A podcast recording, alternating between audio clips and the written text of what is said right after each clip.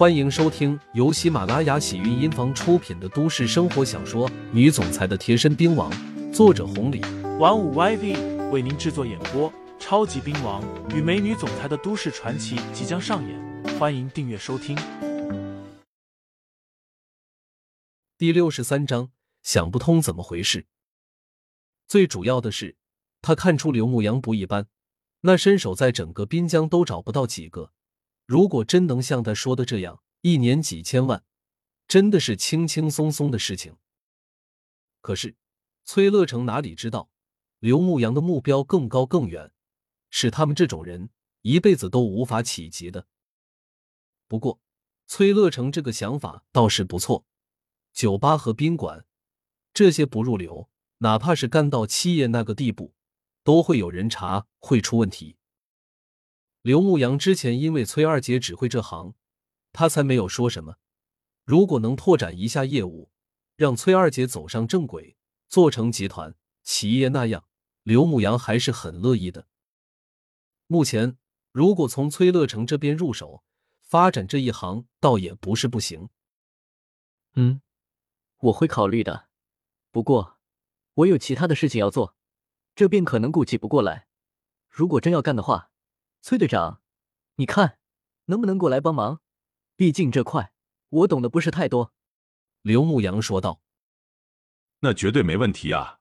只要杨哥你一句话，我以后就跟着你干了。”成，等我回头琢磨琢磨，如果可行的话，我会跟二姐商量的。肯定行，绝对行！杨哥你的实力摆在这了。走，回去吧。崔队长，你今天不是还要回前程公司那边吗？这边。我照顾着就行了，不回去了。刘牧阳看了一眼，崔乐成憨厚的笑了笑，倒也没说啥。吃了一个早餐，几个人来到了店里。崔二姐已经醒来了，在一楼忙碌着。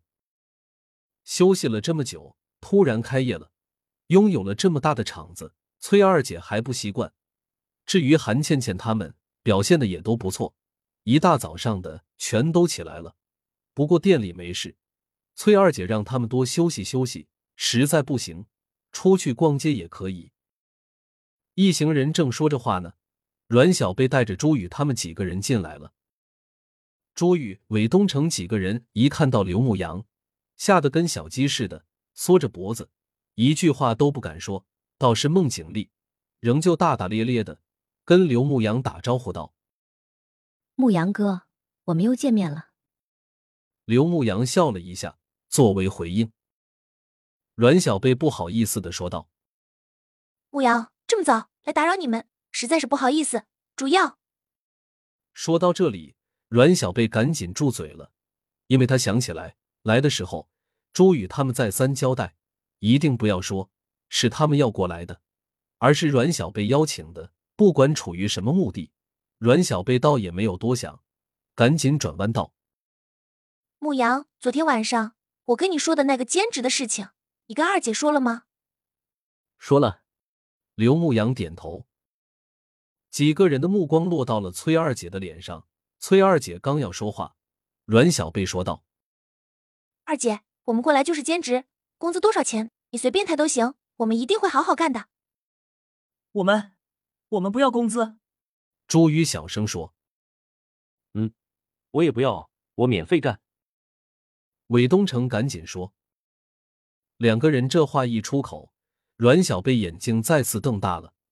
过来兼职还不要钱，这完全不是朱宇和韦东城的风格啊！更何况他们从来不兼职的，家里优越，什么时候做过这个啊？可是现在，阮小贝迷糊了，想不通怎么回事。倒是崔二姐豪爽的说道：‘牧阳和我说了。’”你们又是同学，过来兼职那是帮二姐呢，哪能不要钱？按照其他兼职人员的薪水一样。另外月底了或者过节的，每人再给二百块钱红包。谢谢二姐。孟景丽吐了吐舌头说道。朱玉和韦东城也是一样，点头哈腰的。倒是阮小贝有些不好意思，但也没有说什么。都没吃早饭吧？走，二姐请你们。崔二姐说完，带头领着这群人去吃了饭。一顿饭吃的有说有笑的，与阮小贝、孟景丽他们拉近了不少的关系。至于朱玉和韦东城，还是有些放不开。两个人几次偷偷的大量刘牧阳，唯唯诺诺的。不过刘牧阳根本看也没看他们，当做什么事情没有发生一样。